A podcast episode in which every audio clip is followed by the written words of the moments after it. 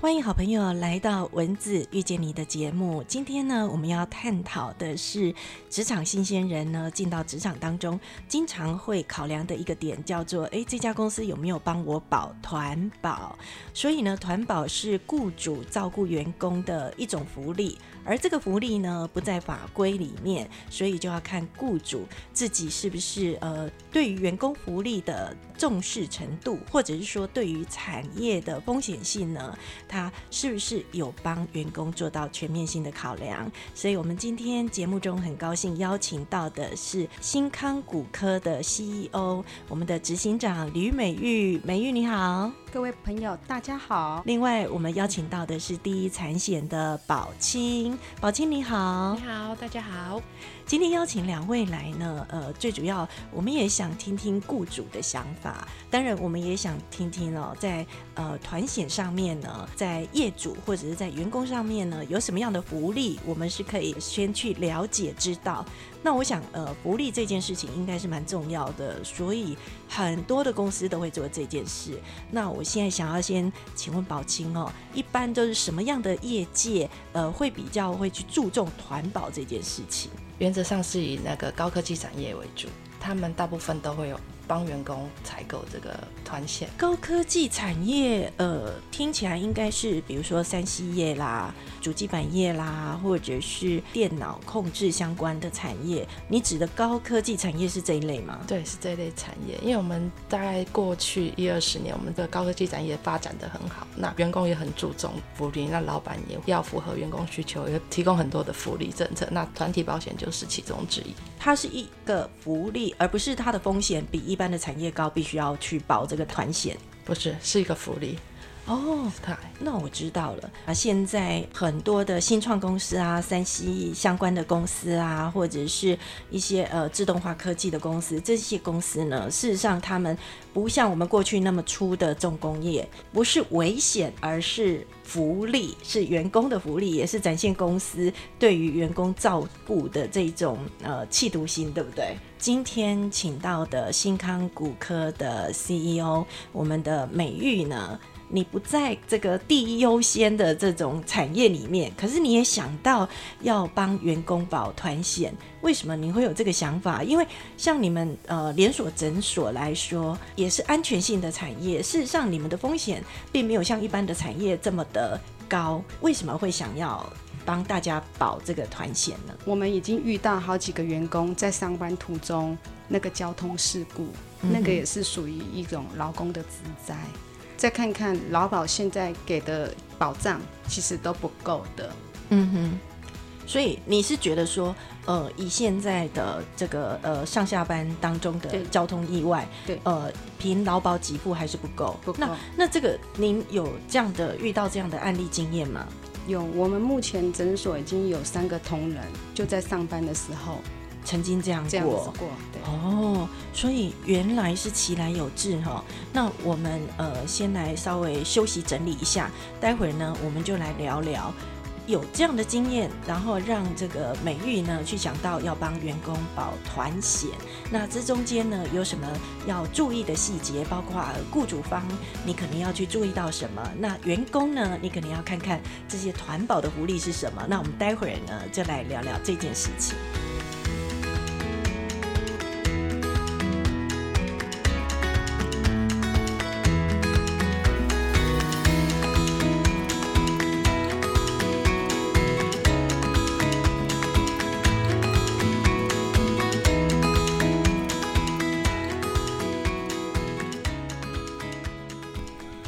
刚呢我们在一开场的时候就有提到，呃，其实很多雇主为了要照顾员工呢，就会加保这个团保。那团保有很多的保障上面呢，是大于你原来在劳基法呃或者是劳保呢能够给的保障福利哦。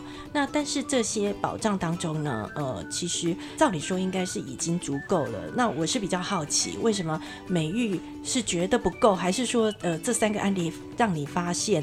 确实是，呃，雇主有额外要负担的，还是你真的是佛心来者，就是想要照顾员工，都有啦，都有。这三个案例当中，劳保可以保障的部分不足以那个支付他的医药费吗？我们一般看那个健保都是可以。那我们也很庆幸说，这个三个事件，我们的员工没有什么大伤。嗯哼，那可是今天保险，我们就是保一个预防万一嘛。嗯哼，那你一个保险多一个保障。嗯那实际上我是看到这些孩子，其实他们都是几乎刚毕业没多久。是其实一点点的，你说再多支付个哎两三千块，他们都觉得压力很大。CEO 的想法真的很特别哈。刚刚讲这些孩子，其实人家都已经是成年人，而且 应你指的孩子应该是护理师或者是我们治疗师。治疗师、放嗯射师，其实二十出头岁对我来讲都是觉得是孩子。好吧，那您怎么照顾这些孩子？因为你刚刚提到说几千块可能对他来说是负担，那你你这三个员工公司还有额外在支出什么给他们吗？我们一般在申请职灾的时候，就是按照那个所有医疗所给付的费用以外，嗯那其实有时候他们还要含休养。哦，我听懂了，美玉的意思是。钱不是问题，问题是这些做手手的员工，一旦他的位置上面因为生病而休假，会造成公司人力的调度出现困难，对运作上面也会产生影响。对所以你做团保这个保障，目的是这个。对，那还有让他们觉得说他们没想到的，我们都帮他想到了。好，不过你刚刚讲那个，嗯，还是有一点不太通，就是你纵然你帮他保了这么多保障，他出了事情，你还是得那个那个人力上面还是会出缺啊。人力出缺调动，其实临时都还是 OK 的，只是说还有他个人在家里休养没上班那段时间，嗯哼，那因为很多这些员工他们是来自各地，有的都是在外租房子的。好，我我们听起来，呃，这个雇主还蛮照顾员工。那我想要知道就是，呃，请问宝琴，呃，依刚刚雇主美玉刚刚的说法呢，那听起来这个团保的保障，呃，不只是付医药费，因为感觉好像他没有上班，他是不是有一些给付的支出，员工也可以拿得到？还是说团保是雇主拿的？呃，团保它的给付对象是员工本身，就是被保险员工本身。对，那是实支实付，或者是有什么样的特别保障吗呃，？一般来讲，雇主都会帮员工采购第一个就是死亡跟失能的部分，这是意外险的保额。那再来就是一个医疗的部分，实支实付。然后再来就是住院日额，嗯哼，大部分就是会含这三项，然后是看实际上它产生，然后再来跟保险公司提出申请。住院日额就是呃，比如说我们本来建保房，可是有日额，我可能可以让他住好一点的房间，是这个意思吗？是，然后实支实付是，如果他本身有保险，那这个给付不冲突。呃，其实我们一般商业保险的团单，我们可以投保的时候，我们勾选他已经有投保过他的实支实付保险，那我们保险公司这边可以副本理赔，副本理赔就是另外 copy 一张的收据就可以然后做理赔，请医院盖与正本相符，我们这边哦一样可以申请。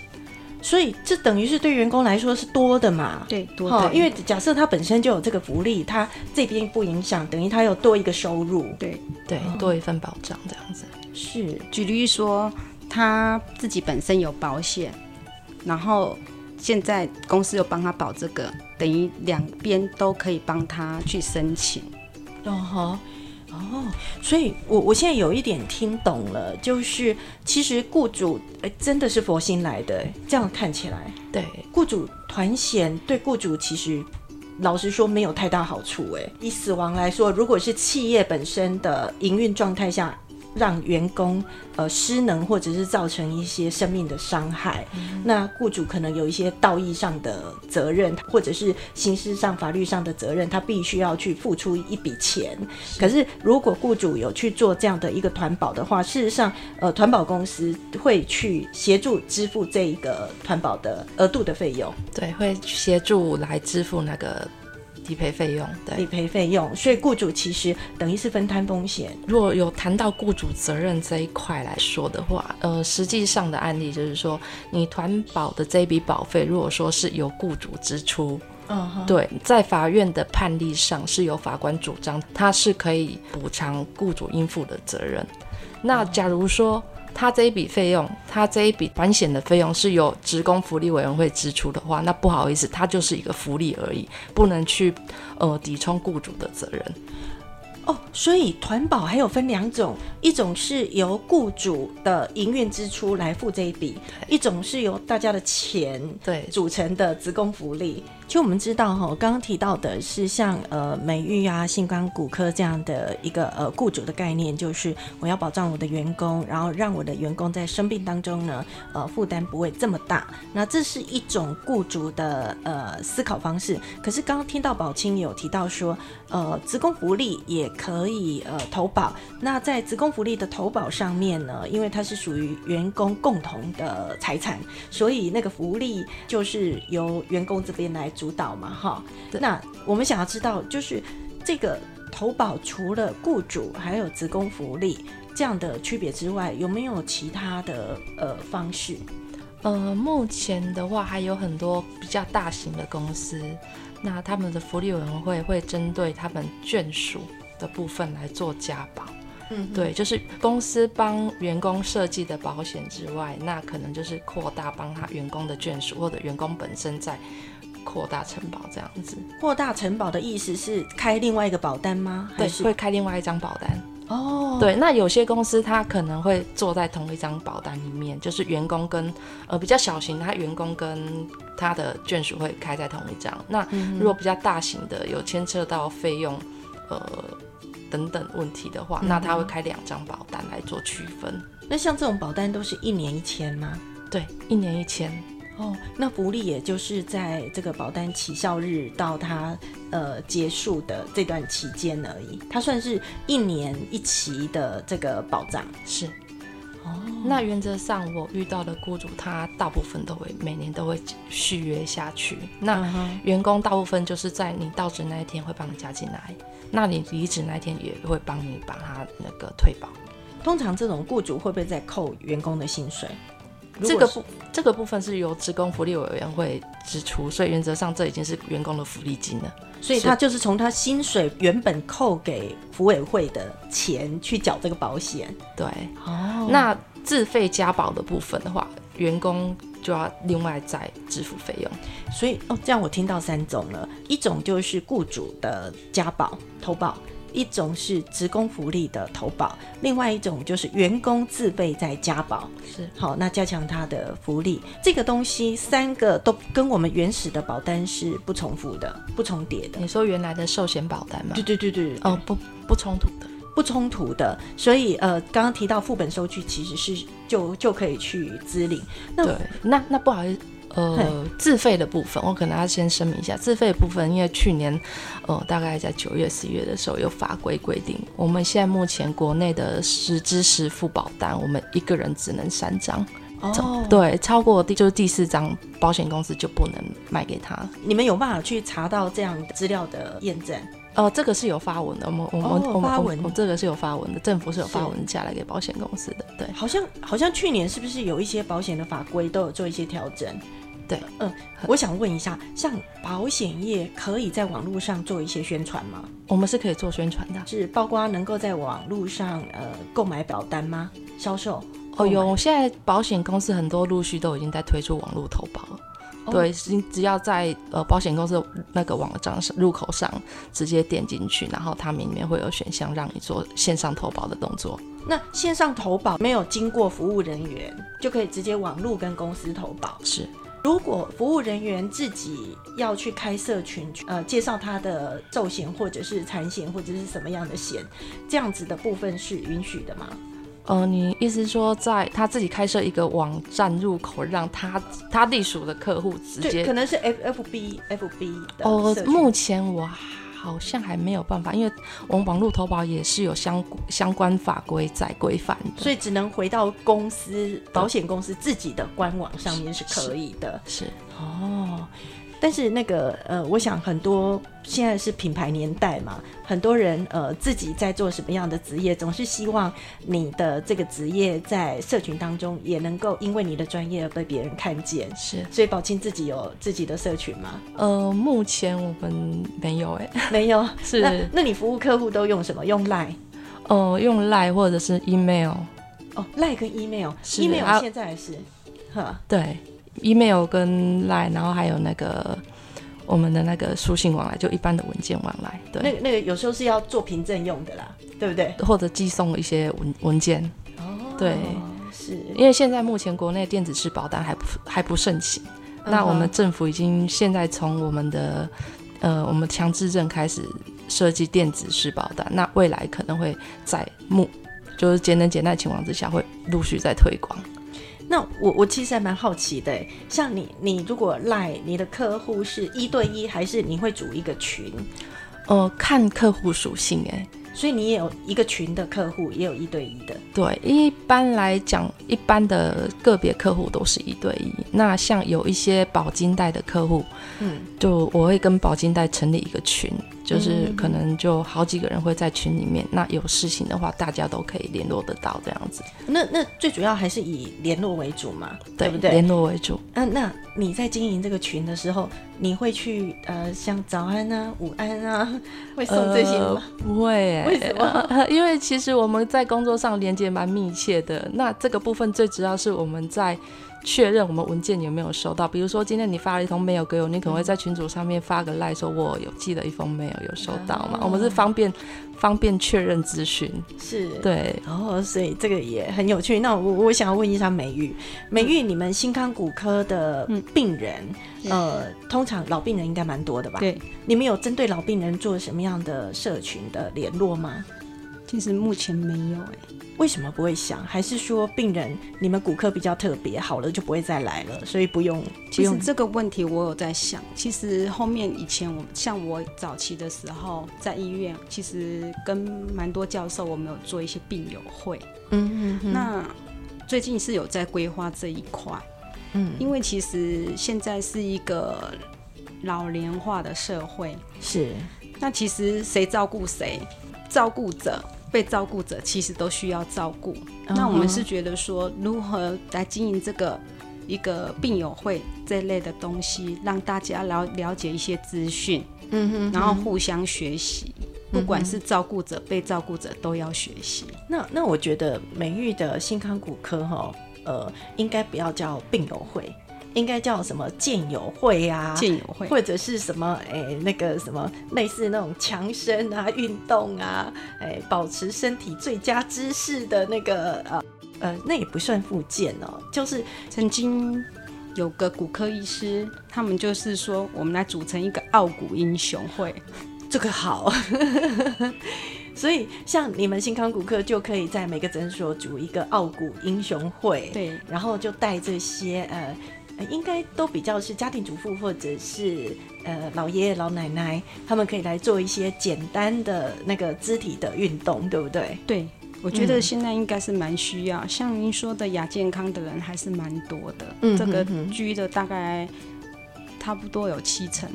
七成哦，嗯，哦，所以其实呃，就像我们节目一样，我们 podcast，我我们在做节目，总是希望在网络上面透过很多的连接，让社会知道更多的讯息嘛。那这些讯息呢，就是一种知识。那像今天谈到的，哎，雇主有这个心念要帮员工呃这个团保的福利，然后产险呢这边又提供很好的一些福利的选择，帮客户做服务。那像这样的资讯呢，我们也希望透过我们的节目传播给大家，然后让大家想要知道这件事情的时候，至少有一个线头可以去思考。那像你你们新康骨科，你们骨科。诊所其实也很适合，因为你们你们看诊的病人非常非常的多，嗯，那应该有很多那种问题，其实老实说，严格讲起来也不太算是病，但是他就是不舒服。对，如果要讲有些症状，很多不舒服的症状蛮多的。嗯哼，那有一些是操劳过度啦，不见得真的是对出问题，哈没错，所以傲骨英雄会也很重要。所以这个傲骨英雄，你觉得这名字好吗？这可是那个不是那个骨科医师的吗不？是，不是他的，他只是他提这个概念，，对那就赶快把它用了吧。节目一播出，就有人想到了，对 先用先赢。对 傲骨真的很重要，因为其实呃，我们大概四十岁以后，我们的骨头就开始退化了。对，差不多。对。那时候我其实有想一个 slogan，就是嗯我们怎么让鼓动人生？哦，鼓动。嘿。人生。骨头动起来，鼓动人人生。生也不错啊，比傲骨英雄会更好。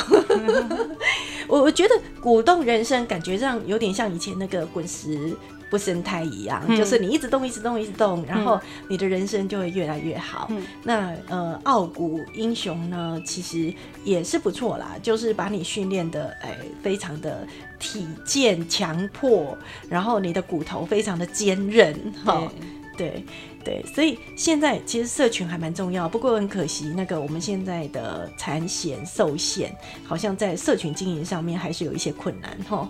因为它牵涉专业性太多了。嗯哼，通常都是 case by case 才会知道的问题，对好，然后个案分析这样子。对个案每个案子都是要去盘点他的需求，然后重新开那个呃提案，是这样的吗？对，我们会针对每个客户他所提出来的需求，然后去满足他的他的需要，这样子，啊然后帮他设计保单。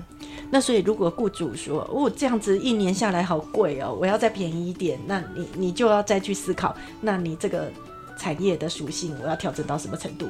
呃，其实我们大部分都会问客户他的预算在哪里，先知道预算，对不对，对然？后再帮他设计保单，然后符合他的需求，这样。那我们想要问一下，一个二十人左右的公司，然后它是一般那种商务型的公司，也没有什么重工业，也没有工厂，大概它一年基础的保障大概花到多少钱？要看他的保险金额，因为一般每一家公司，他对他福利所愿意支付的金额不太一定，因为有可能他今天我职工福利委员会我支出了二十万，可是他可能只有一部分在团保这个部分，那其他可能用在其他，比如说他的运动设施或者员工旅游，还有其他部分等等，所以不一定看他注重在哪一块。呃，应该是说可大可小啦。对，好、可大可小，雇主也可以聊表心意。对好、那雇主也可以呃，就大手笔，就是帮大家买团险。是。哈，那大手笔的公司多不多？其实也不少，因为其实我有遇过客户，就是说，其实他针对他的员工不同等级，当然还是有分等级。当然，高阶主管他可能保险金额就高一点。还有一个公司还可以分级哦。对对对对，他们用团险来分级，他们会分等级。哦那一般员工可能基本的保障一定都有。反正都是公司付钱嘛。对对对，嗯那他的高阶主管他保额就会比较高，哦，对他保险金额就比较高。好了，这样也有道理。那业务同仁一定更高。对，业务会会特别拉出来做高一点，因为业务的风险蛮高，都在外面，都在外面跑嘛。好，对，有没有那种，哎、你们一接到这个案子头就很大的，就觉得，嗯，我要怎么下他的保单给他？比如说，哎、卡车运输业啊，或者是什么风险很高的产业。其实有很多风险很高的保那个产业保险公司，原则上没有办法去承担它风险的情况之下，我们还是会婉拒它。所以，所以那个如果那种团保公司每年保每年都出事，而且每年出的都是大事，那是要像车子一样，就是出险以后呢，再加加码加码，还是就直接哎、你要不要试着到别家看看？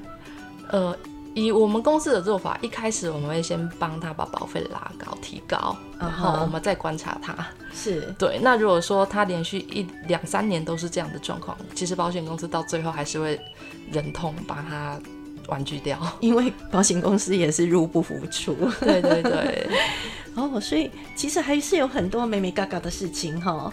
对，好，那我们今天呢，其实很开心邀请到的是新康骨科连锁诊所的 CEO，呃，吕美玉执行长来到我们的节目，还有第一产险的李宝清小姐来到我们节目。那今天我们谈到的是呃关于团保这件事情。那好朋友，你如果你待的公司呢，它有帮你加团保的话，那刚刚在聊天的细节当中，如果你有听到的话，它可能会有呃住院券的呃实支实付啦，或者是意外险啦相关的。不过大部分都是以意外险为主啦，哈。那公司照顾员工呢，其实很多可能也有差别待遇哈，因为我们体谅那个业务型的员工，确实他的风险也比较高，或者是一些高操作风险的员工呢，确实他的保单也会比较高。那还有刚刚也提到，职工福利呢也可以购买保单，然后我们自己也可以加码再购买，只是不过都是一年一期。当然呢，我们也很期待哈，都可以遇到像吕美玉执行长这样子照顾员工，这样子在他公司上班呢都很有保障。因为听起来那些保障最后呢是老板缴钱，然后员工领钱，是不是这样？对。好，我们今天很开心邀请到两位，谢谢两位来到我们的节目当中，谢谢，谢谢。